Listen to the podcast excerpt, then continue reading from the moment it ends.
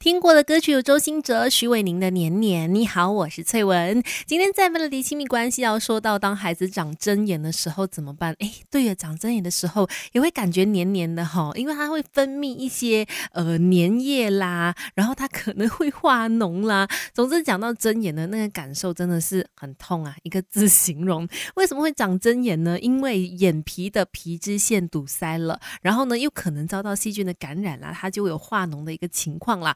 眼睛的周围或者是眼皮周围啦，上上下下啦，都有可能是长针眼的位置。那小时候呢，其实每一次长针眼的时候，很多旁旁人啊，或者是大人朋友啊，就在外面笑说：“哎，是不是是不是你偷看人家洗澡啊，就会长针眼？”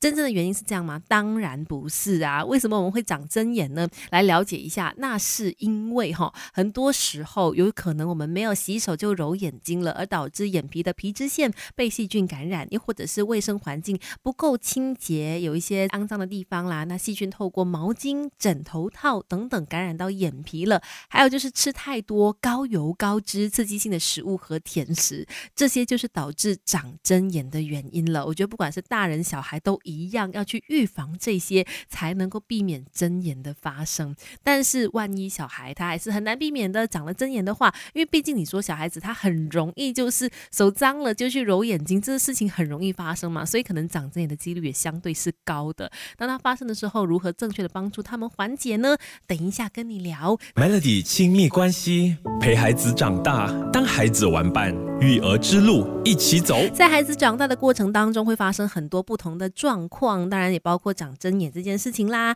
其实当然它嗯不是什么说非常严重的状况，可是因为呢长针眼它毕竟也会持续一段时间才会好嘛，然后再加上呢也真的很痛不舒服啦。挡着视线啦，等等，所以小孩可能更加容易因此而哭闹啊、闹脾气啊，等等，更加难搞什么的。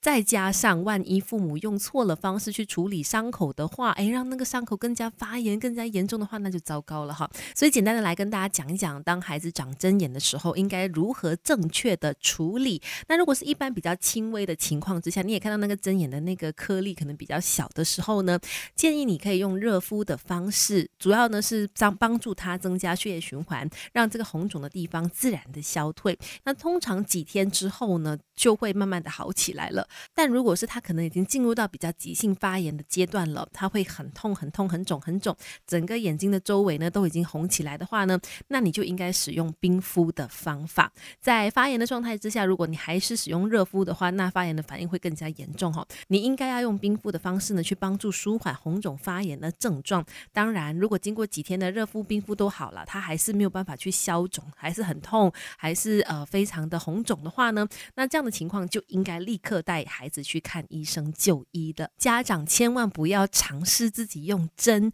去挤破或者是去挑破掉那个脓包哈，要不然情况会更加的严重。教养小孩学问多，Melody 亲密关系一起学更多。继续我们的底亲密关系。你好，我是翠文。今天我们说，哎，当孩子长针眼之后呢，如何正确的处理？千万不要自己假厉害啊，用针来帮这个小孩呢挑脓包、挑他的针眼哈。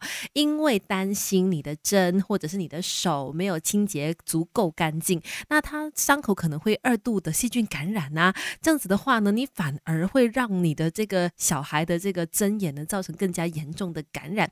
另外一方面也担心，当这个脓包真的是破开了以后，如果它比较深层的脓液它没有完全的流出来的话呢，就会引起发炎的肉芽组织增生，反而会形成肿块在眼睛那边。你不但是徒增了你孩子的疼痛的感觉更痛，而且呢，他这个情况没有好转，还更加糟糕，还要去再见一次医生就对了。所以倒不如直接请医生来处理，那是正确的做法。当然，说到远离针眼这件事情的话呢，就就像我刚才所说的，它会发生是因为很多。时候手洗不干净去揉眼睛啊，造成细菌感染嘛，所以一定要让孩子培养良好的卫生习惯。没有洗手的时候不要揉眼睛，要提醒孩子这件事情哈。再要去注意毛巾啦、枕头套这件常常碰到眼睛的这些东西哈，一定要定期的清洁干净。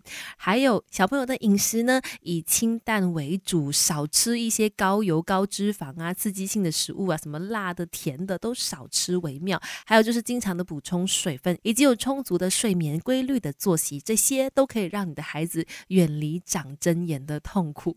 今天的分享就聊到这里，再来听。